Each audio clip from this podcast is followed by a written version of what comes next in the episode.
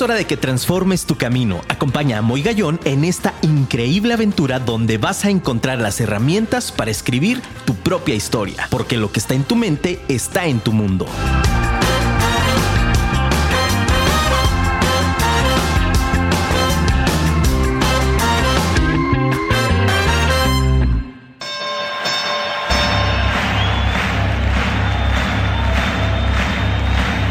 Ladies and gentlemen, welcome to the main event.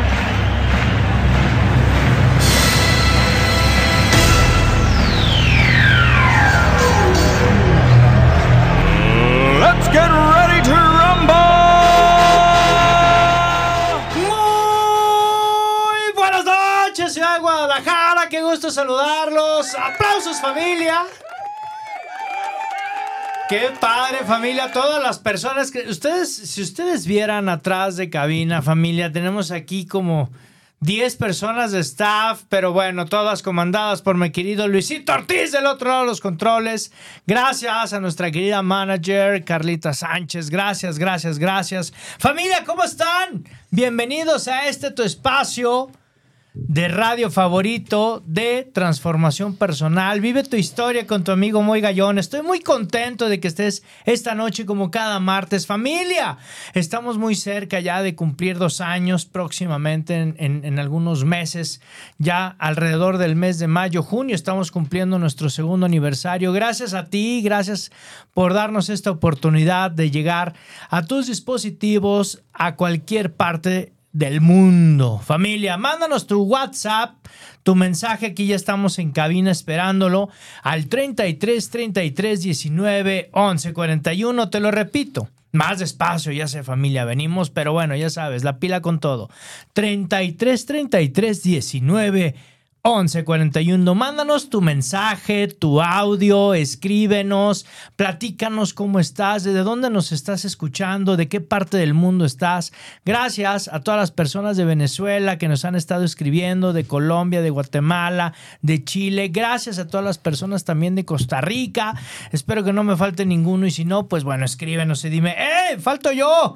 A todas las personas de Estados Unidos, del interior del país y gracias a las personas del viejo continente que también nos están escuchando en www.firmaradio.com. Si estás también escuchándonos a través de Facebook Live, aquí ya estamos sintonizando para que podamos también leer tus mensajes. Y si eres de nuestra comunidad de Twitch que nos estás viendo en vivo, también escríbenos ahí. La producción nos va a compartir todos y cada uno de los mensajes. Familia, hoy tengo un programa increíble como cada martes que estoy seguro va a seguir transformando tu vida para siempre y sobre todo dando herramientas para tu mejor versión. Hoy tengo a una personalidad del medio radiofónico, del medio de la consultoría, años y años de experiencia trabajar con personas del ámbito de recursos humanos. Un señorón, todo un rockstar, también compañero y amigo de HDN. Hablemos de negocios con mi querido Radamés Ramírez, a quien le mandamos un fuerte abrazo. Familia, hoy tengo con nosotros de consulta a mi querido David Sánchez. Hombre, muy bien, Mo. Yo, yo quiero saber quién es esa persona que estás eh, nombrando con tanta experiencia, con tantas flores, pues para conocerlo, Para- ¿no? Oye, ¿Dónde, ¿en dónde va a estar? ¿dónde me aquí está, formo? aquí está, amigos. Bueno, pues gracias, Moy, por esta presentación tan energética y por este ánimo. Eh, no me había tocado verte al aire eh, en este medio radiofónico y, y te felicito. Este, Ay, amigo, gracias. Enorme y gracias por la invitación. Y pues sí, hemos, hemos caminado ya un, un ratito en el tema de los recursos humanos, del capital humano, de la salud en las empresas y hay mucho que compartir esta tarde aquí con tu auditorio. Sobre todo algo que queremos compartir familia, ya viste ahí el título, se llama Salud Empresarial. Y qué mejor que traer un experto sobre el tema que ha recorrido tantos, eh, no solamente años, porque algo que decimos, David, en el programa es que no se vale decir tengo 20 años de experiencia si nada más han tenido uno repetido 19 veces. sino que realmente sabemos de tu trayectoria, pero el público no lo sabe. Me gustaría que nos compartieras un poquito esta trayectoria que ha tenido David en esta parte profesional, de dónde viene, quién es David Sánchez. Híjole, está buena la historia porque no ha sido un terreno parejito como para nadie, ha tenido sus altibajos, eh, pero sin duda nos ha llenado de satisfacciones. Y las personas que nos dedicamos a recursos humanos es por vocación. O sea, sí tenemos que entregarnos con, eh, con fe, con pasión a lo que hacemos, porque nos enfrentamos a, a manejar de manera correcta uno de los recursos más importantes que tiene la empresa. O sea, nos dicen en la escuela que son los recursos humanos, los financieros y los materiales, ¿no? Y pues para eso contabilidad, administración, finanzas y toda esta parte. Pero ¿y el recurso humano qué? Y no porque sea psicólogo humanista, ¿no? Porque luego me dicen, claro, pues como eres psicólogo. Como eres psicólogo vas humanista, vas a ir a las personas y luego tienes un montón de personal chiqueado. Te y- vas a regodear y, con ajá. todas las personas. En realidad tengo una base fría, productiva, que tiene que ver con el cuidado del talento humano, que es, es el recurso humano el que tiene la capacidad de potenciar a los recursos materiales y a los recursos financieros. Son las personas y su creatividad las que pueden hacer que todos los fierros jalen, o sea, que toda la inversión que tenemos en equipamiento, en infraestructura, en cartera de clientes, en, Pueda en funcionar. es, es el ser humano. Entonces, sí le destinamos a veces recursos al mantenimiento de los recursos materiales, ¿no? Es decir, ah, bueno, sí, la computadora, pues sus antivirus, su mantenimiento, su mantenimiento preventivo a las instalaciones. El recurso financiero, claro, financiamientos, inversión, que se mantenga. ¿Y los humanos qué? Este, también necesitamos mantenimiento y por eso los psicólogos ahora estamos viviendo nuestra era dorada, en donde no siempre fue así. Eh, yendo al pasado, vamos al año 95, donde David entraba a la carrera de psicología, con, como muchos, con la intención de ser psicólogo clínico, ¿no? Es decir, el diván y este estereotipo de Freud, y, y vamos a hacer terapia, y vamos a cambiar el mundo a través de nuestros ideales, ¿no? Siéntese y Entonces, platíqueme sí, sus vamos problemas y vamos viendo. Conforme avanza uno en la carrera, se da uno cuenta que hay otras alternativas eh, muy productivas en la psicología. La educativa, la social, la laboral, la de investigación, la neuropsicología. Hay diferentes ramas que ya eh, al estar ahí en la escuela, pues empieza uno a ver a qué se va a dedicar y por dónde vamos a caminar. Entonces, yo empiezo en el ámbito de los recursos humanos como debe de ser desde la banqueta haciendo reclutamiento de banqueta. Yo sí creo, voy, y es primera vez que lo voy a platicar. Híjole, qué emoción. Que, Adelante. que soy de las primeras personas que puso una mesita en la banqueta para reclutar eh, candidatos para trabajar. Eh, mesita, sombrilla, que luego se volvió mucho, muy común. Eh, allá en el 95 yo era de los pocos que estábamos en la calle. Yo me acuerdo que me ponía ahí en periférico en una parada del famoso 380. Del 380. Eh, uf, este, como dice un amigo, ¿tú qué vas a saber de caricias si no te has subido al 380? Entonces, ahí en esa parada yo obtenía 20, 30 candidatos por día, los metía a proceso y, y empecé así. Eh, en una era que no había celulares, no había. Sí, que todo era estos- papel, que el proceso era. Había papel carbón. Con eso te digo todo, ¿no? Entonces, ahí empecé mi tarea de, de un reclutamiento que ya era difícil, ¿eh? Estamos hablando de hace cuántos años? Del 95 para acá, 27 años, 30 años. En donde nunca ha sido fácil, ¿eh? Porque ahora nos quejamos mucho los reclutadores, la gente involucrada en el medio del capital humano, que estamos viviendo la época más difícil. No, nunca ha estado fácil. Sí, hace 27, 28 años era. Era complejo también, Complejo. por otras razones. Hoy es complejo por otras. Entonces, pues ahí me fui abriendo camino. Eh, hubo un día en que dije, ya me cansé de reclutar. ¿Por qué? Porque los candidatos rompen nuestro corazón cada diario. Y, y, pues me veías tener en mi agenda de gente para candidatos para entrevista y llegaba yo con mi jefe, ¿no? Tengo 10 candidatos para hoy. Extraordinarios. Me volteaba a ver como diciendo, Perfilados. híjole, le dices tío o le digo yo.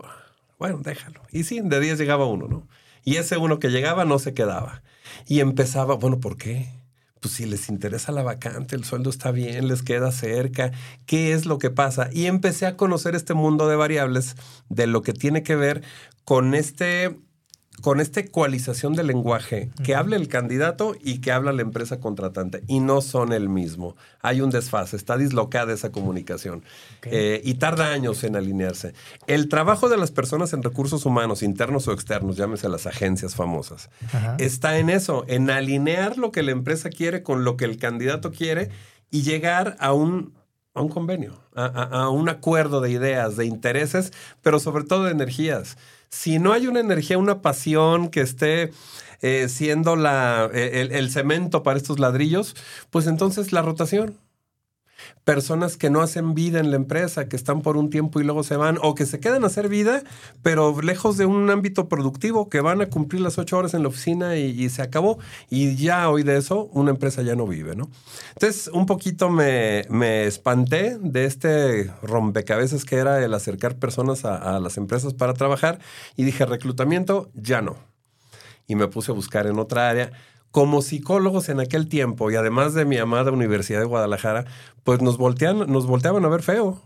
O sea, ¿vienes de UDG? Sí, ah, no. Este, es más, en el periódico decía descarte. UDG, absténgase. ¿No? O sea, ya el descarte por default. Por venir de la UDG. Bueno. Sin embargo, llegué a un corporativo nacional de telefonía celular que seguro conocen y ahí me dijeron, no, UDG sí, lo que queremos es gente de UDG, porque son quienes más le han aportado valor a esta organización, que pues es de un corporativo muy famoso, ¿no? Y bueno, ahí llegué pidiendo trabajo y me acuerdo mi frase, soy psicólogo, ando buscando chamba, pero no quiero reclutamiento. Entonces, tenemos una vacante en capacitación comercial, capacitar a vendedores. Y como todos decían, no, es que yo no soy vendedor, ¿cómo crees que yo le voy a decir a los vendedores? ¿Cómo le voy a enseñar a vender? No he vendido nada, o sea, y, además, pues yo tenía veintitantos años. Eh, es bien difícil, yo al vendedor lo respeto mucho, porque es una de las profesiones que más habilidades te demanda conocimiento, memoria, tolerancia a la frustración, empatía, manejo de las emociones, emociones tú sabes. Principalmente. Porque luego me cae medio gordo cuando dicen, no, pues es que yo acabé en ventas. Acabé en ventas. Acabé en ventas. Estás en una de las profesiones que debiera tener un grado académico porque además es la que mueve las cadenas de valor en este país. Claro. Es el que acerca dinero a la empresa y activa toda una cadena. Bueno. No, y es bien complejo. Si no sales en tu día matador, hay una meta que cubrir y que si no se acumula para el día siguiente. exacto, sí. Eh, la métrica te va correteando. Es el efecto compuesto. Exactamente. Entonces, bueno, eh, me meten a capacitación comercial y le entiendo a la parte comercial. De ahí ya me jalan a un área de marketing, estudio mercadotecnia y entonces ya con psicología y mercadotecnia ya era casi infalible como ustedes ahí en, en, el evento que próximamente estamos, que, hubo y que va a haber y que, va a seguir habiendo. Y que va a haber y que va a seguir habiendo. Entonces ahí ya dije, bueno, ya no estoy tan desarmado, ya la psicología que bueno, para algo ha de servir. En ese tiempo era difícil, o sea, yo llegué a psicología cuando te la a la pasada para que te inscribieras. O sea, no, no, ahorita es de alta demanda. Ahorita tiene tanta demanda como medicina o las carreras tradicionales. Entonces me meto a capacitación comercial y ahí encuentro un camino que me lleva a rebasar el tema de recursos humanos y meterme al diseño de modelo de negocios, al diseño de planes, de planes financieros, de planes comerciales, de planes operativos. Y entonces empiezo a entender todo el microcosmos ahí de la empresa y el rol que juega el ser humano en ella, el factor humano. Oye, David, una pregunta. ¿Tuvo algo que intervenir en el ámbito de la intuición en este proceso que viviste? Sí, sí. Eh, la intuición es valiosa combinada con la razón. O sea, hay decisiones que tomamos a razón pura y otras a intuición pura. Yo considero que lo mejor es la unión de ambas. La intuición es poderosa si traes datos, si traes información en la mochila, tu intuición es muy buena. Anótele familia, póngalo en el libro, vive tu historia. Por favor, un consejo que vale oro, oro lo que nos está diciendo David Sánchez. Tan es así, eh, uno de mis eh, talleres más famosos es el de desarrollo de modelo de negocios a partir de bloques de Lego. ¿Qué hago con los empresarios? De cualquier nivel académico, económico, social, etcétera, los pongo a jugar con Lego para que desarrollen su modelo de negocios. Ellos creen que están jugando, pero yo voy tomando nota. ¿Qué sucede ahí? Que unimos los dos hemisferios cerebrales y está la parte creativa y la parte razonante. Y entonces se generan modelos que luego me dicen, oye, consultor, qué bueno eres, ¿cómo hiciste? No, yo no lo hice. Yo no lo hice. Yo nomás tomé dictado. Ustedes ahí jugando creían que estaban jugando, pero estaban eh, dándole pies al sueño. La otra pasión que, nos mueve día a día es el desarrollo de emprendedores y el desarrollo de eh, negocios, el desarrollo empresarial. Y empezamos con ese tipo de técnicas donde sacamos a flote la creatividad, la intuición, las habilidades blandas, que se dicen mucho, pero en estos talleres la, lo vemos, cómo gestan proyectos productivos que generan empleo, que activan cadenas de valor, que le dan a la sociedad una promesa de servicio, una promesa de valor, y eso vale muchísimo, eso nos apasiona, ¿no? Entonces, eh, empieza a ver este cambio, la intuición, por supuesto, digo, para estudiar psicología en los años 90 tenía que ser un, tema, un acto de fe. O sea, porque además todo el entorno te decía, oye, ¿cómo psicólogo? O sea, ¿y de qué vas a vivir? ¿No hay otra cosa? Sí, claro. Y yo decía, pues, pues no sé, pero de algo voy a vivir. Pero ¿por qué no administración y contabilidad, ingenierías? Yo me fui a psicología porque no quería saber de números. Confiésome ahora que nadie nos... Y creo que muchos de los que estudiamos estas carreras afines nos fuimos allá por números. Humanidades. Pero sorpresa, ¿no? Que le dicen como, sorpresa, cuatro semestres de estadística. Exacto. Entonces ahí fue donde dije, ah, no, no, me escapé y ahora me hice financiero, ¿no? Porque el avance en lo que hagamos de recursos humanos, de un curso de capacidad, se, se nota en las métricas indiscutibles de los negocios que son las finanzas. Lo que hagamos en capacitación, en psicometría, en un team building, en inculcar valores a través del código del Bushido, que es el que utilizamos ahí en la consultoría, todo eso se tiene que reflejar en los indicadores más fríos y directos que hay, que son las finanzas porque a veces estamos muy enchambados, pero no estamos ganando. Y, yo no me puedo dar el lujo de equivocarme con alguno de nuestros clientes, ¿no? Entonces ahí empiezo a conjuntar una serie de herramientas y le empiezo a dar valor al recurso humano a través de que pude conocer toda la interacción de todos los recursos en la empresa y por eso te digo que el ser humano es el que es la voz cantante eh, en, los, en los negocios, ¿no? Y a veces es al que menos atendemos. Pero estoy hablando de, de, mis dolores personales, porque esto cambió.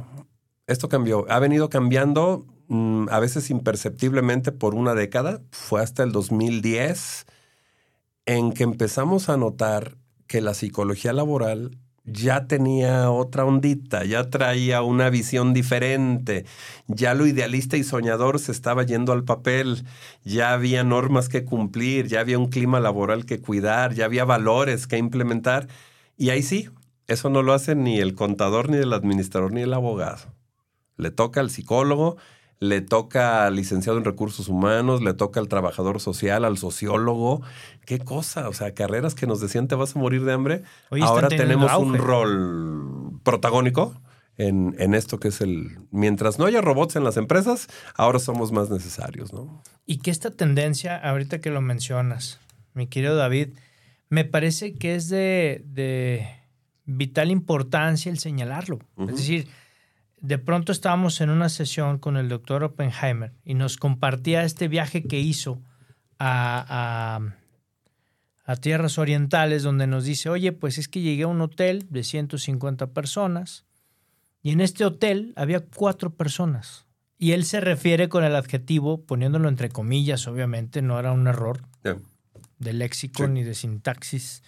Y él decía, y eran cuatro personas humanas. Es que sí. Qué interesante, David. ¿Ya sabes que el delfín fue nombrado persona no humana? No humana, ¿no? El delfín y el elefante. El elefante. Entonces hay personas humanas, es correcto. ¿Estás de acuerdo? Entonces no estaba en una equivocación, estaba en boga, está perfectamente utilizado el lenguaje. Y dice, había cuatro personas humanas operando todo el hotel. Los demás eran robots dinosaurios. quienes estábamos en la sala virtual, tuvimos esta sesión en, pandemia, y habíamos alrededor de 20 personas en la sala y decíamos, ¿cómo, cómo dinosaurios? ¿No? Dice, sí, te atendían dinosaurios, robots. Eran los que te atendían en el hotel. ¿Cómo está esta tendencia tan paradójica en donde hoy estamos teniendo un auge en la parte de la psicología, en la parte de la sociología y cómo esta tendencia de pronto a la realidad aumentada, a la inteligencia artificial.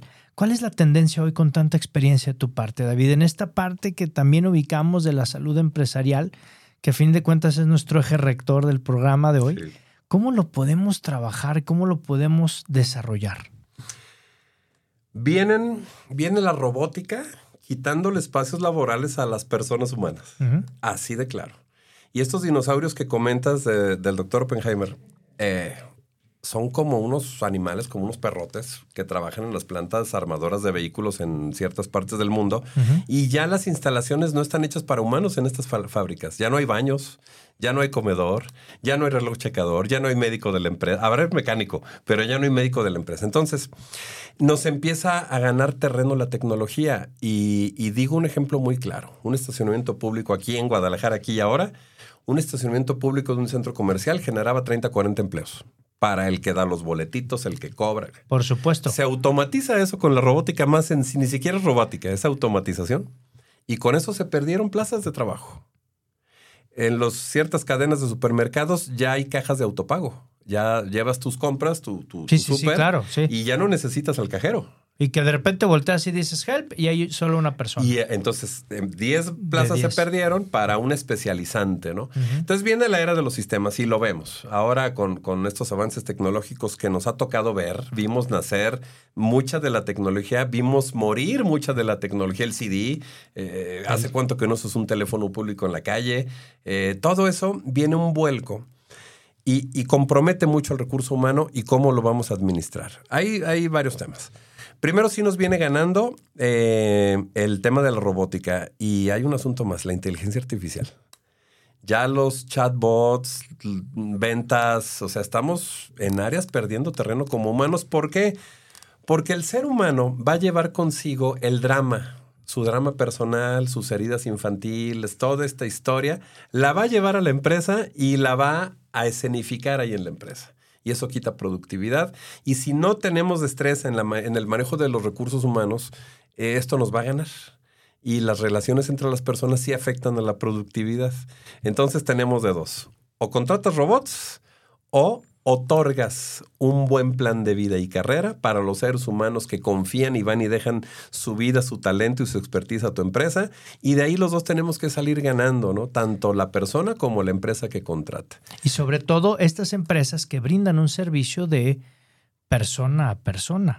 No solamente instituciones educativas. Me vienen ahorita a la mente muchísimas empresas que, bueno, tú de esta más de 500 empresas que tienes, este, atendiendo, que ya nos contará esta parte de consulta que se me hace muy interesante, lo podrás identificar, lo podrás ver. Los latinos seguimos siendo muy cálidos y nos gusta ver al cajero en la ventanilla que él toma nuestro dinero, nos firma la boleta, la sella y me vio a los ojos cuando me dijo, gracias señor, ya está su depósito. Sí, yo sigo yendo al cine y decirle, sí, gracias, quiero palomitas grandes. Sí.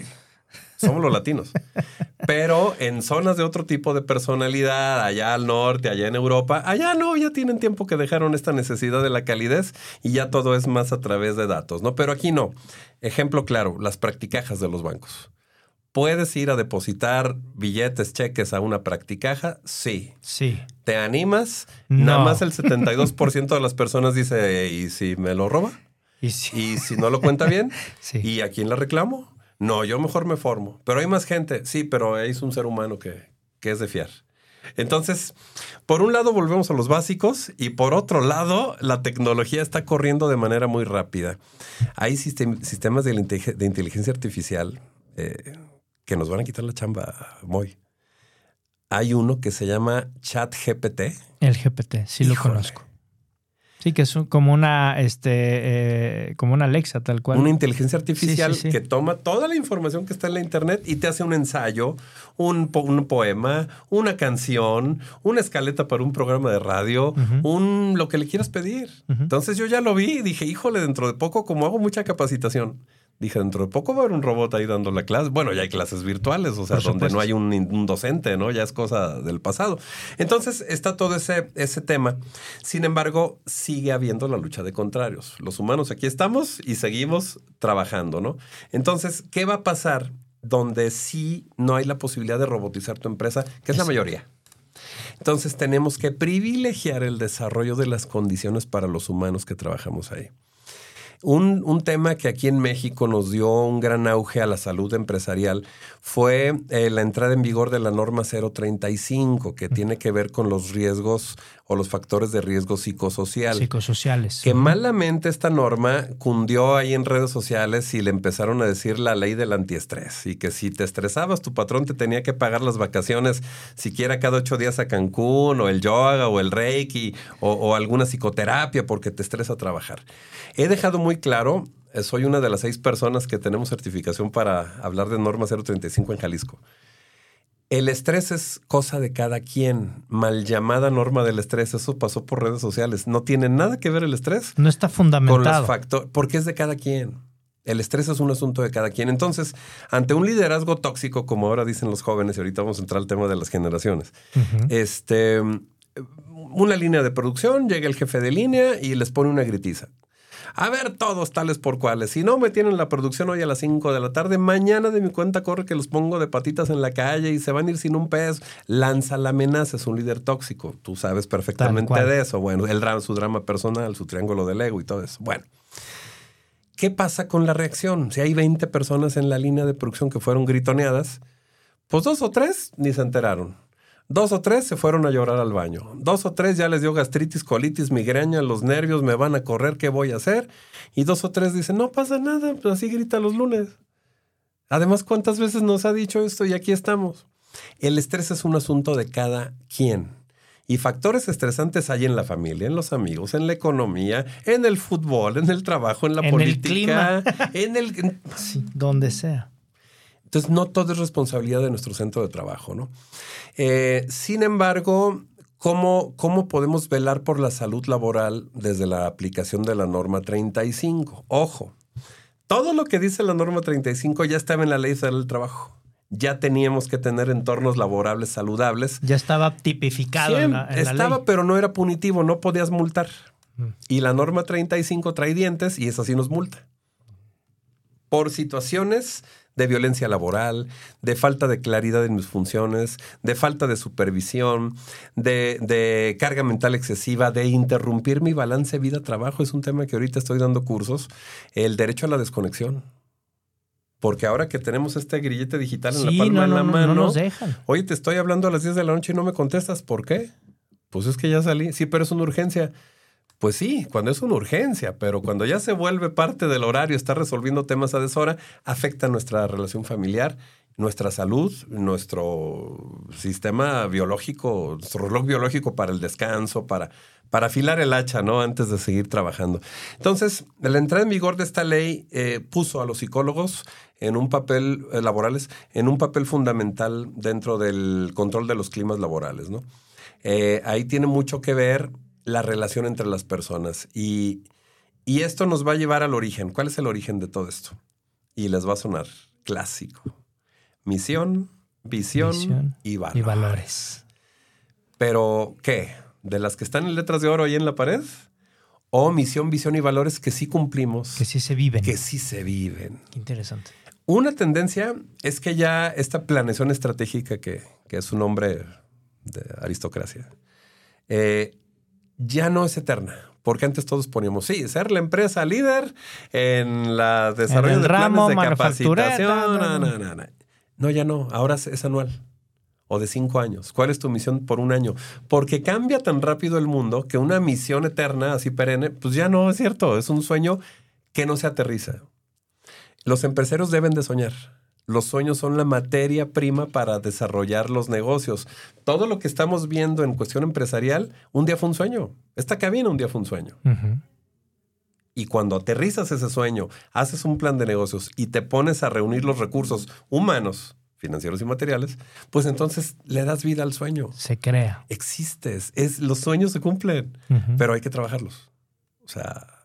Sí, hay que materializarlos. el tema de la- del decreto y todo eso, sí, por supuesto hay que tener una idea poderosa, un, un- impulso que nos guíe ante todos los obstáculos que vamos a ir teniendo, pero sí hay que ir materializando lo que tenemos en nuestro corazón y en nuestra mente. La intuición y la razón ahí se conjugan para hacer un- un- una idea poderosa, ¿no? Entonces, em, este, este asunto de la misión, visión y valores, yo lo digo muy claro. Misión, visión ya son lo que se quiere lograr en un determinado tiempo, hay que usar tiempos cortitos y tienen que ser cuestiones alcanzables. Pero ¿qué pasa con los valores? Mira, si ahorita yo me paro a una empresa a hablar de valores, se ríen de mí. O sea, y este cursi qué, ¿no? Que el amor y que la Sí, que lealtad. romanticismo. ¿Qué trae este psicólogo? Eh, Seguro es hippie, ¿no? O sea, porque sí me han dicho. O sea, ¿y tú qué? Te pones el traje pero te quitas los guaraches, pues ¿cómo vienes a hablar de eso? O sea, que es una empresa seria. Así, ¿eh? Entonces, ¿qué hicimos? Nos apoyamos en el código de honor samurái, en el Bushido, que tiene siete virtudes. Implementamos este seguimiento a valores a través de las artes marciales. Entonces, damos cursos de defensa personal, utilizamos técnicas que tienen que ver con la concentración, el aquí y el ahora, el diseño de un objetivo, y lo bajamos a combate con katana, a tiro con arco, a combate cuerpo a cuerpo, eh, dentro de la no violencia, ¿no? Esto es un entrenamiento Sí, sí, sí. para, para meter el valor en el ADN de los trabajadores y lo digo claro los empresarios. ¿Quieres una empresa saludable? Tienes que tener personas saludables. Pues dicen, no, pues no hay. No, no, pues no hay. Pero ahí adentro de la empresa hay que imponer el estado de ánimo sobre el personal. Imponer. Suena rudo, pero es como hay que hacerlo. ¿Y cómo lo vamos a hacer? Los valores. Las, las relaciones entre las personas están determinadas por los valores. ¿Cuáles personas? Compañero con compañero, trabajador con jefe, jefe con subordinado, eh, personal de la empresa con proveedor, con autoridad, con vecino, personas. Entonces, el estilo de la relación se va a determinar por los valores. Es ahí donde entonces ya decimos, ah, ok, cuáles valores y cómo implementarlos. Entonces, este sistema de valores se debe de imponer, porque si no lo hace el empresario, que muchos dicen, ah, ¿yo eso para qué? Entonces las personas vamos a llevar los valores con los que fuimos criados. Yo me crié en un barrio bravo, donde solo había una manera de resolver las diferencias, ¿no? Y era muy nada práctica. Más, nada más era una opción. Sí. Cuando llego a este corporativo mundial a chambear, en las primeras semanas me llega un compañero y me dice, oye, bájale a tu ritmo de trabajo, porque yo era el niño aplicado, ¿no? El que todo entregaba y proponía era capacitación, proponía planes y programas de capacitación. No, bájale, porque si no a todos nos van a exigir. Clásico. Entonces, un día me dice, o le bajas o te carga la mala palabra. Y para mí esas eran palabras mágicas. Sí, no, y viniendo de barrio, familia. o Fue sea, tring, sí, dije, no. ah, ah, mi llamado. Modo barrio, sí, claro. Y en Presente. El, y en el lobby de este corporativo de talla mundial, David reacciona como reaccionaba ahí en el barrio Hijo, y lo descuento. Eh, claro, funcionó. no me corrieron, yo creo, porque acababa de entrar y les dio flojera, ¿no? Tenía yo un mes. Entonces yo todavía no vivía la implementación de los valores de corporativo, que sí los trabaja. Eh, y este es un ejemplo que pongo mucho en las empresas. Si tú no impones tu sistema de valores, la gente vamos a traer los que aprendimos en la casa. Y esto va a ocurrir. Sí. Porque muchas empresas dicen, no, ¿yo para qué? Con que vengan, trabajen, cobren y... No, ya no, ya no. Ya el ritmo de la empresa, el ritmo de uso de tecnologías, la necesidad constante de capacitación en uso de las tecnologías, porque también tenemos el recurso tecnológico. Ya algunos dicen que tenemos recursos humanos, financieros y materiales, que es la escuela clásica de la administración. Pero actualmente ya le agregaron un cuarto recurso, el recurso tecnológico Tecnológico. Que dice, no, pues es que es parte de los materiales. No, es tan importante que ya tiene su capítulo aparte del recurso tecnológico y además quien lo usa es la persona y que tiene dos filos esta moneda, o sea, este, este, esta navaja, ¿no? Sirve mucho, pero también Friega puede mucho. afectar tu salud, tu concentración, eh, tu, tu vida. Eh, Entonces, eh, es ahí donde aterrizó el tema. Hay que implementar los valores en los que la, la empresa pueda creer, pero sobre todo que pueda cumplir. Si hablamos de puntualidad, que es la primera promesa que le hacemos al cliente a la hora que escribo mi horario ahí en la fachada y digo que abro a las 9 y son 9 a 10 y no he llegado, estoy faltando un valor. Y como dicen, el que falla en lo poco, falla mucho. en lo mucho. Y, y administrar bien una empresa tiene que ver con el cuidado de los detalles. Y todos estos detalles están en manos de nuestro personal. Entonces, no existe, no sé tú que eres especialista en estos temas, esta frase de las broncas que tengas en tu casa, déjalas allá. Cuando cruces aquí en la puerta del negocio, el umbral de tu mundo laboral, todo eso queda atrás. No, No, es se puede. No, se cierto. puede. El día que somos robots, No se puede. No se puede. Entonces, ¿cómo lo manejas? A través de los valores, a través Oye, del David, sistema de valores. Y aquí me viene una pregunta interesante. Bueno, quiero compartir. Gracias, María Domínguez. ¿Desde dónde nos saludas? Nos te manda saludos. Gracias, María. Gracias, Mari Carmen Solís, nuevamente. Gracias, señora Mari Carmen. Un abrazo hasta la Ciudad de México. Buenas noches, hermoso equipo. Muchísimas gracias. Juan Pérez, saludos. ¿Desde dónde nos estás escuchando, mi querido Juan?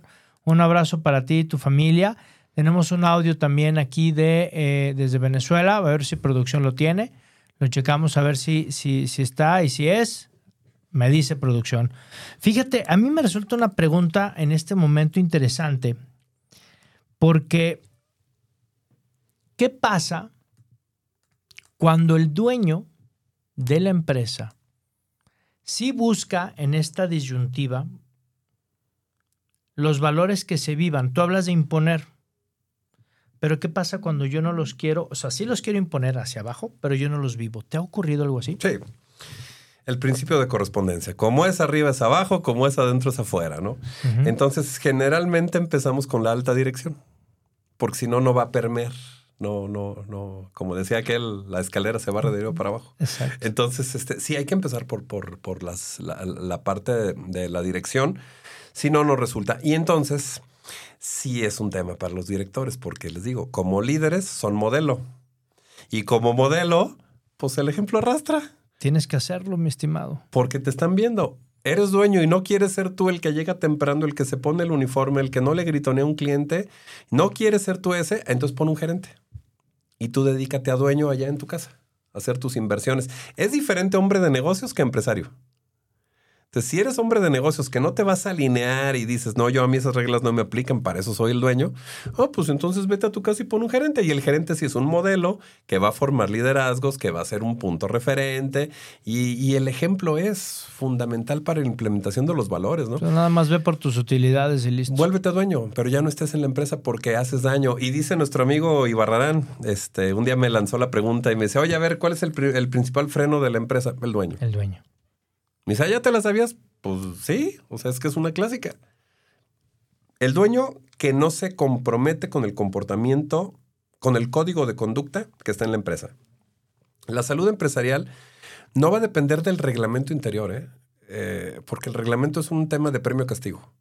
Y ya sabemos que los humanos le dejamos de tener amor al premio y le dejamos de tener miedo al castigo. Miedo al al castigo. ratito tomamos la medida y ya no tenemos llenadera. Encontramos los huecos y vámonos. Sí, tampoco se trata de eso, ¿no? Este, se trata de un código de conducta, un código que todos asumamos y, y lo vamos a mantener. ¿Qué pasa con la capacitación en valores? Generalmente tiene un pico y todos salimos bien motivados, bien padre, de que ahora sí vamos a ser leales, honestos, puntuales, este, congruentes y toda la cosa.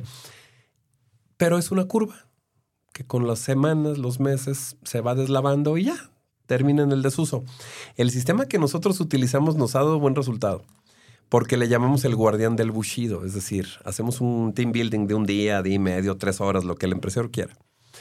Y nombramos un guardián en una ceremonia de té, le entregamos una katana de madera, no vaya a haber luego algún Alguien que se, sí, sí, sí, que se le bote la canica. Y ¿no? lo nombramos el guardián del bushido. Entonces yo te digo, Moy, estos tres meses tú eres el guardián del bushido. Aquí tienes tu sable y todos lo saben. Y tú vas a verificar que todos lleguemos temprano, que traigamos el uniforme, que cumplamos, que no digamos mentiras, que no nos llevemos mal con los otros, que no seamos chismosos, criticones, elogia en público, critica en privado, o sea, todo eso. Entonces viene Moy y me dice a mí, oye David, pues lo siento, pero no traes el uniforme. Este, y aquí dijimos que en términos de imagen, Todos con todos uniforme. con. Te tengo que hacer caso, aunque seamos del mismo grado jerárquico, porque un día yo voy a ser el guardián del bushido, me va a tocar, es rotativo. Y a mí me va a tocar. Y entonces, ¿a qué onda voy? A ver, este. Entonces, ese sistema nos ha ayudado a dar mantenimiento a la cultura de la implementación de los valores. Al rato se vuelve parte de. Pero como decías, ¿cómo hacerle para que funcione? Ah, lo que bien empieza, bien acaba. Desde el reclutamiento, desde la selección, hay que buscar personas donde tengamos compasión, y es una palabra que me encanta. O sea, que podamos armonizar las dos pasiones, la tuya de trabajar y la mía de darte trabajo, unidos por, por lo que estamos haciendo. Y yo les digo ahora el reclutamiento moderno, porque estamos reinventando la vieja escuela de recursos humanos. ¿eh? todo lo que sabíamos en 20 años de experiencia. no creo que haya un hilo negro. Digo, la configuración de la naturaleza humana, lo hemos dicho Sí. mucho, es la misma. Sí. Solamente que al- probablemente las formas son las que cambian, pero el Así fondo es. el mismo. El fondo es el mismo. Somos los humanos ahí trabajando, pero ahora tenemos diferentes tendencias. ¿no? Entonces hay que entender, eh, le digo yo mucho a mis empresarios, que vamos a hacer entrevista por competencias. O sea, ya no me interesa mucho qué estudiaste, ni qué grado académico, ni qué experiencia. Me interesa que tengas pasión por trabajar en esta carnicería. ¿Quieres ser el mejor carnicero del mundo? Vente. Y ahí entramos nosotros para hacer Ahí que las está. personas tengan pasión. Ah, sí, porque a veces ni sabemos. Exacto. Entonces, si el candidato le da lo mismo trabajar en una carnicería que en una papelería, que en un taller mecánico, no es tu candidato. Déjalo ir. Le haces un mal a él y te haces un mal tú. Sí, porque aparte se va a ir a los próximos días, meses, horas. Por 50 pesos más. O por una mala cara. O por una mala cara. O lo que sea. Sí, claro. Y si hay pasión, ah, tú sabes lo que puede hacer la pasión en un ser humano, ¿no? O sea, Esto. eh, esto, por ejemplo. Tal Sí, cual. Sí. Entonces, eso es lo que hay que buscar a través de la entrevista por competencias, ¿no? Ya las entrevistas de formato tradicional ya no resultan. ¿Por qué? Porque ahora estas generaciones, y hablo de millennials sin agraviar, porque aquí veo este, personas muy jóvenes. Un millennial hoy tiene hasta 40 años, entonces, pues es la base con la que vamos a trabajar. Ellos es una generación que valora más el tiempo que el dinero. Nosotros, yo tengo 49, yo fui criado eh, por la generación anterior a la mía, que era la generación silenciosa. Aquellos que veían el ocio como algo mal. Algo malo. O sea, sales a las 5 de trabajar, está bien, ¿y qué vas a ¿Y hacer qué en la vas a tarde? hacer? Ujú. No, pues, desca- ¿cómo descansar? No, a descansar al panteón, ¿no? Sí. Eh, Las ideas, las creencias Las limitantes que creencias dices. limitantes. No, no, no, búscate otra chamba. Vente por catálogo, atiende una tienda, ten un segundo turno. Hay que trabajar. ¿Y el domingo qué vas a hacer? No, pues descansar. No, ¿cómo descansar? Así me tocó a mí ser criado por ahí, ¿no? Entonces, yo soy la generación X, somos a lo mejor, este, no sé si es millennial, este, en donde ahora ya cambió. Ahora ya en las entrevistas sí nos cuestionan. Ah, ¿cómo hay que venir el sábado? Sí, es que es de lunes a sábado. ¿Y el sábado qué se hace? No, pues los cierres, los reportes, mejor los hago el viernes. Sí, predomina el factor tiempo-resultado que... No, es que tenemos que cubrir las 48 horas. Ah, no, gracias. Ah, no. Es a las 10, sí. Ah, es a las 7. Déjame Híjole, ver. no, déjame. Agrégale a este comportamiento que me parece de evolución natural, o sea, ya la vida de trabajar ocho horas, para empezar ocho horas diarias, es una ocurrencia de tiempos del sindicalismo mexicano donde alguien agarró un reloj, dijo a ocho para dormir, dicen los doctores. Pues entonces ocho para trabajar. Y no va por ahí la cosa.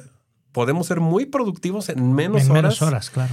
Porque hay un fenómeno. Si tú me dices que yo tengo ocho horas para estar aquí trabajando contigo, pues digo, ah, me la llevo tranquis, déjame sirvo el café, veo la quiniela, Ujú. le echo al TikTok un ratito, veo qué pasa con el Face, hago ronda este, turística entre todos los...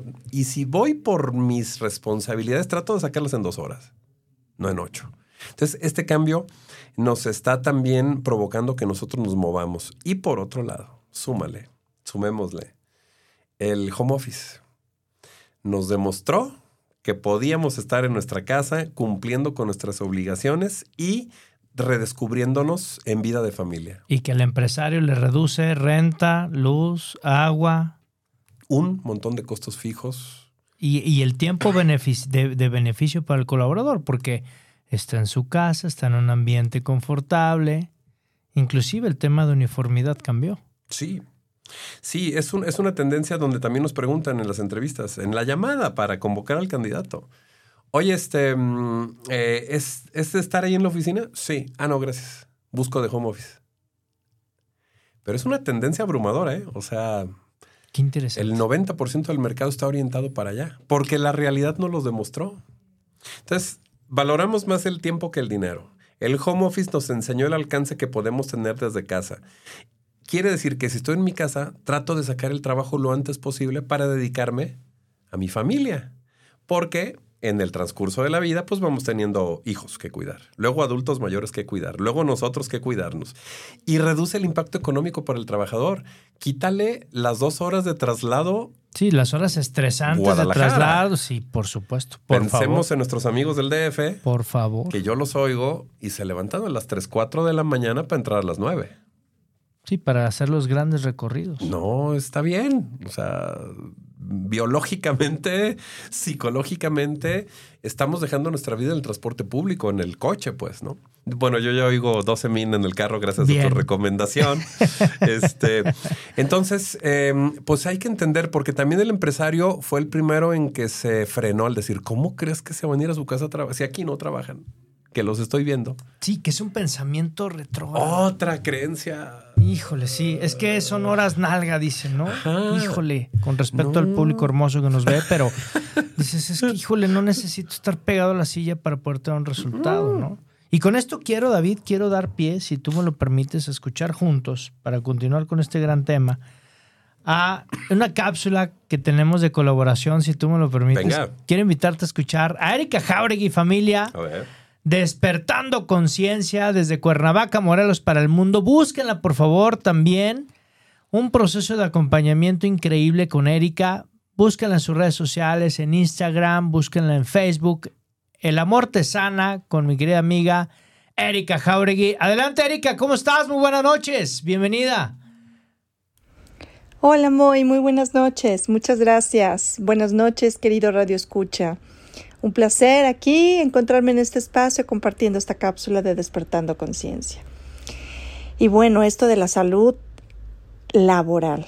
Bueno, pues yo creo que primero tiene que haber salud mental en nosotros. Antes de iniciar a esa salud laboral, esa salud mental en nosotros, esa paz, esa tranquilidad, ese equilibrio y esas ganas de querer pertenecer en cualquier lugar que estamos para poder ser nosotros mismos, para sacar todo lo bueno que hay de nosotros, para que desde esa abundancia podamos conectar con la gente que nos rodea, saber que en el lugar o en el espacio que nos encontramos estamos para hacer amistades, para em, em, apoyarnos, empujarnos a salir cada vez mejor en todos los, los propósitos que tengamos, que por más que haya adversidades, lo podemos hacer juntos, trabajar en equipo.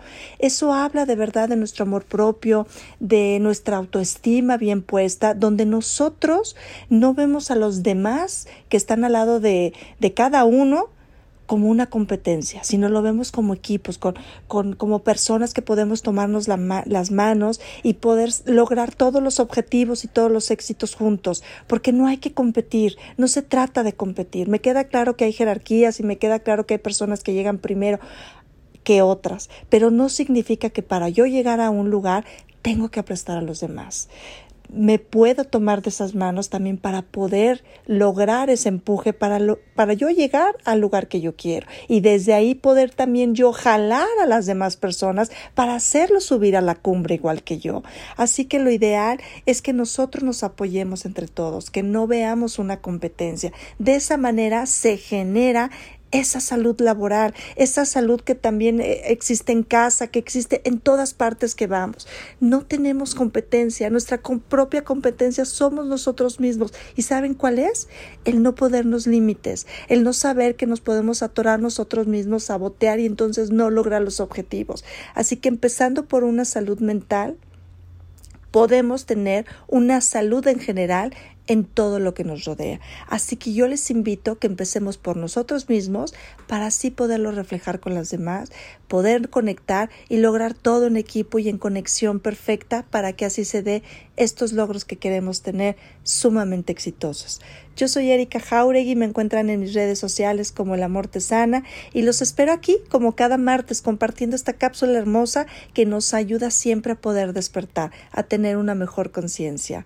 Besos, bye bye. Muchísimas gracias, mi querida amiga Erika Jauregui desde Cuernavaca, Morelos. Muy padre, gracias Erika por compartirnos esta cápsula. Mi queridísimo amigo David, ¿qué opinas? Erika tiene toda la razón. Hay que empezar por uno mismo. Decía Gandhi, hay que hacer el cambio que quieres ver en el mundo. ¿Qué quieres ver en el mundo? Entonces vamos empezando por nosotros mismos. Ojalá un día le dediquemos un espacio muy a hablar del triángulo del ego, que es lo que va a contaminar las relaciones personales a través del rama personal y, como dice Erika, ¿no? Primero hay que resolver la parte interna clínica de uno, la psicoterapia es canasta básica, vamos lo dejando claro. Y fíjate que ya he tenido apertura con ciertos empresarios donde me piden separar a alguien de la empresa, ¿no? Ya no es eficiente, ya. Ya no. Dale las gracias. Y para eso somos los expertos también, digo. también Hay que, es que hay que saber hacerlo. ¿Y sabes qué hacemos con los candidatos cuando ya se van? Desde que entran, cuando me lo permiten tener todo el paquete de recursos humanos en las empresas, sí les digo a los candidatos, aquí vas a estar unos años hasta que te quedemos chicos. Cuando ya no haya nada que aprender, no te podamos enseñar nada más, te toca irte a las grandes ligas. Entonces yo mismo te voy a invitar a que ahueques el ala, pero con tres condiciones. Te vas a ir a una empresa mejor que esta, en algún sentido te queda más cerca, te pagan más, aprendes más, tienes un, algún beneficio. Algo debe tener. Pero en las mejor. grandes ligas, no te vas a ir a una empresa más chica. Dos, conviértete en mi proveedor. Entonces te desarrollo como proveedor de nosotros, vemos qué puedes hacer y a lo mejor me provees ciertos consumibles, insumos aquí para la empresa. Y número tres, eh, te voy a empujar el emprendimiento. Entonces aquí te voy a hacer tu plan de negocios y de aquí sales con negocio. Wow. Sales de aquí para arriba. ¿Y qué, qué, generas? Lo dicen mucho en inglés, yo no estoy tan de acuerdo, pero es el employer's branding, ¿no? En donde a mí me peleo mucho con mis socios porque todos los KPIs sí, todos son las métricas, sí. pero bueno, a, a, ahí terminas ya muy de largot, ¿no? Entonces sí. ahí le llaman eh, este tema de, de, plan de vida y carrera a que haya un, una correcta salida hacia donde le va a ir mejor a la persona. Es una responsabilidad como empresarios, ¿eh? Empresarios tenemos una responsabilidad social y en la salud mental de nuestros colaboradores, porque nos dan los mejores años de su vida, sí es cierto. Uno o dos son de los mejores porque aportan. Nos quedamos con parte de su capital intelectual de cada persona a cambio de un sueldo. Uh -huh. Pero en esa misma reciprocidad energética, pues hay que procurar un desarrollo. Claro porque estamos devolviéndole a la sociedad, ¿no? Entonces, ojalá un día podamos abundar en esto que es un tema muy rico. Hay que dejarlo para el programa de segunda parte, mi querido David. A mí esta, este, este tema se me hace muy importante por una cultura sí. de voltear a ver a la persona, de no voltear a ver al objeto que por, eh, por un dinero, uh -huh. por un salario, me pertenece. Pienso que hay que romper paradigmas en los empresarios, no solamente en Jalisco, sino a nivel nacional. Hay que romper esta cultura, sobre todo, y aquí se habla en el Estado de estas empresas familiares, que no tienen nada de malo, pero que necesitamos hacer procesos, sí. que necesitamos aprender a soltar, a delegar. Sí, delegar es el tema. Si no te quedas de autoempleado, y eso no es ser empresario. Exacto. ¿no? Eso no es ser empresario, es un espejismo, ¿eh? Es un espejismo. Cuando empiezo con los empresarios desde el emprendimiento, si les digo, asígnate un sueldo en tu proyección financiera. ¿Cuánto? El que valga El ese que- trabajo, no tu sueldo de dueño. Ah, sí, Sí, no, no. 50 mil pesos. No. ¿Cuánto No, gana el gerente trabajo. de una ferretería? No, pues 10 mil pesos. Ah, ponle 10 mil pesos. Pero con eso no vivo. No, ese es tu sueldo más tus utilidades como dueño. ¿Qué va a pasar? Ahí estás fincando el desprenderte a ser el dueño. Un día que ya no quieras estar al frente de la operación del negocio, ya tienes el sueldo etiquetado. Ya nomás te mueves, traes a la otra persona y ya tiene un sueldo. Traes y el eso es tu correcto. despegue para no quedarte de autoempleado eh, o, o no por mucho tiempo. A veces sí, en el primer arranque del negocio, para saber mandar hay que saber hacer, en muchos de los casos, no en todos. Este, y esta es una, una excelente escuela para que conozcas tu negocio ahora sí desde la esencia, ¿no? Y en torno a la empresa familiar, que tiene el estigma de que pues les va mal, ya sabes las otras creencias. Es que no hagas negocios con familia porque salen mal. Es que no hagas negocios con amigos porque luego pierdes hasta la amistad. Depende cómo lo gestiones, ¿no? Sí, depende de dónde estés inventado, ¿no? Sí, porque el 80% de las empresas son familiares. O sea, y, y las pymes son las que mueven la economía en este país y las que generan el empleo y las que activan cadenas de valor. Hay que entender que ese es el mercado potente de México en términos laborales. Entonces, eh, tenemos ahí en consulta un, un programa que se llama De empresa familiar a familia empresarial. ¿Qué es esto? Les digo, empresa familiar está bien. Ya son los que son y están como están. Y a lo mejor heredaron del abuelo, del papá, vale. La responsabilidad para hacer una empresa familiar que sea saludable es apegarse, como bien lo dijiste, a los procesos, a los procedimientos y sobre todo un tema. Problemas en la empresa, muchos. Soluciones. Una, la descripción del puesto. ¿Qué hago? ¿Cómo lo debo de hacer? ¿Y para qué lo debo de hacer? Aderezado de toda la metodología correcta, el organigrama, los flujogramas, las jerarquías. Claro, debe de ir.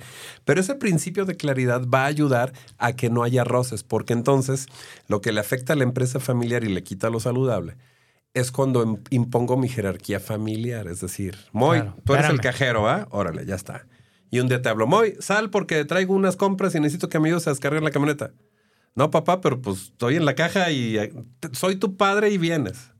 Ah, entonces ya impuse. Ahí se rompió La todo el línea tema de proceso, biológica. la línea de mando, la, todo. Porque soy tu padre. Y te aguanta. Y afecta. Afecta. Entonces, es muy importante que como empresa familiar, digo, hay casos muy famosos de grandes corporativos, los de las farmacias, los de las herramientas, los de los dulces, este, Sí. que lo han logrado. Y en el barrio también vamos a encontrar la carnicería que viene desde el abuelo, la tienda de abarrotes que viene desde no sé dónde. Se puede. Nada más hay que apegarnos estrictamente al orden, a la metodología. Y es ahí donde vale mucho la pena que haya este, consultores que aporten una visión externa. Y a veces nos toca ser referees. Llegar a apaciguar. A conciliar pasiones. Sí, se ponen buenas, ¿eh? luego te invito a una. Claro, se sí. ponen buenas. A mí me encantaría, David. Oye, vamos con mensajito desde Venezuela. Gracias, producción. Me dicen que estamos listos. Compártenos también ahí mensajito de voz desde Venezuela también. Buenas noches. Felicitaciones a Moy por tan excelente reflexión y hermosas palabras con mucho positivismo para continuar hacia adelante. Igual bendigo a todo el personal de Afirma Radio por llevar todas esas reflexiones y compartirlas con muchas personas con el juego de la vida. Bendiciones y un fuerte abrazo desde aquí de Venezuela. Muchísimas gracias a Nelly que nos escucha desde Venezuela. Un fuerte abrazo a toda nuestra comunidad venezolana también que nos escucha. Y bueno, pues qué les puedo decir familia, busquen ahí las reflexiones del juego de la vida aquí en la firma radio de su servidor y amigo Muy Gallón para que también sean parte de esta comunidad resiliente. Nos dicen, hola, dice yo soy, gracias, dice yo soy, gracias. Así es, empecemos por lo mismo. Pero ¿quién nos, quién nos escribe? Por favor, mándanos tu nombre para poderte saludar. Tiene aquí extensión de la ciudad de, no sé si es de México, Monterrey, mi David. Te diría, pero no traje mis lentes. No te apures. Déjame, retiro unos dos metros. 55, sí. Bueno, vamos aquí. Dice, saludos a todos en cabina. Muy buen programa, excelente cápsula, Erika Jauregui. Muchísimas gracias, gracias, gracias, gracias también. Aquí estamos trabajando para servirles y para poder proporcionar también estos elementos. Se nos va rapidísimo la hora, mi queridísimo Un amigo. parpadeo, Pero rapidísimo. pero muy nutritivo. Muchas gracias, muy. Amigo, agradecerte de verdad el que nos hayas concedido esta, esta charla, el que hayas podido estar hoy en Vive tu Historia, el que puedas, eh, además de nutrirnos, de darnos todo este ejemplo y de compartir también parte de tu trayectoria, de tu vida, ¿dónde podemos encontrarte? Estamos en diferentes medios. Consulta es nuestra consultoría. Así nos encuentran en todas las redes sociales.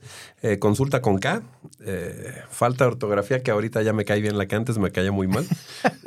¿Sabes qué me reflejaba los mensajes que le ponías K en vez de qué? Ya. Y yo vi mi logo y dije, no, con K no, pero pues todos se, se pusieron esos y es consulta en diferentes redes sociales. Y pues ahí nos encuentran Facebook, Instagram, LinkedIn, YouTube, etcétera, en diferentes estaciones de radio. Esperemos pronto nos puedas invitar de nuevo aquí a tu espacio. Esta es tu casa. Gracias. Tenemos pendiente el triángulo Sí, eso está bueno. ¿eh? El Triángulo del Ego. Tenemos pendiente ese programa, familia, para que ya aquí la producción lo está tomando.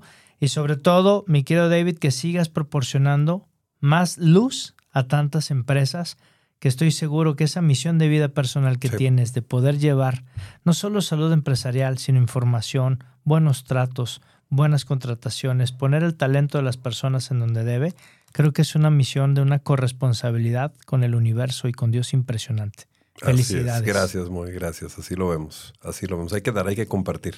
Si no, ¿para qué sirve, no? Todo ¿Para lo que, qué? lo que vamos acumulando de conocimiento hay que repartirlo. compartimos esa idea. Y nos dice Mari Carmen Solís nuevamente, muy buen programa para tener idea de cómo trabajar en familia sin perder Sí. el hilo.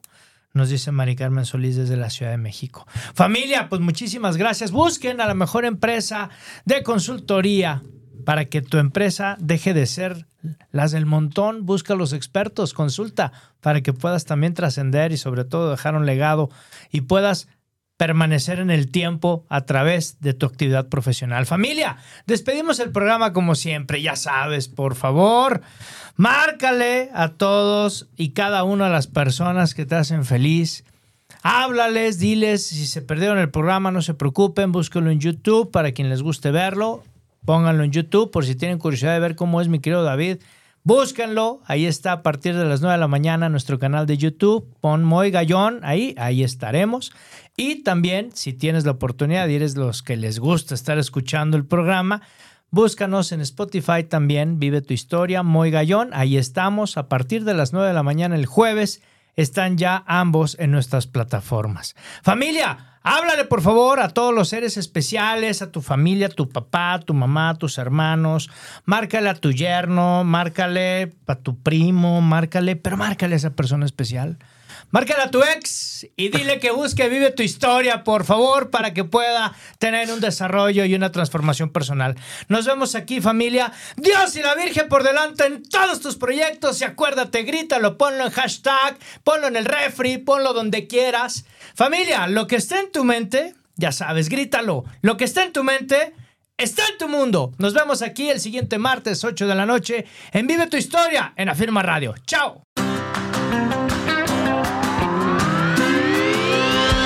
Por hoy hemos terminado, pero recuerda que tú puedes escribir tu propia historia todos los días. Así que nos vemos la próxima semana en Vive tu Historia en punto de las 8 de la noche.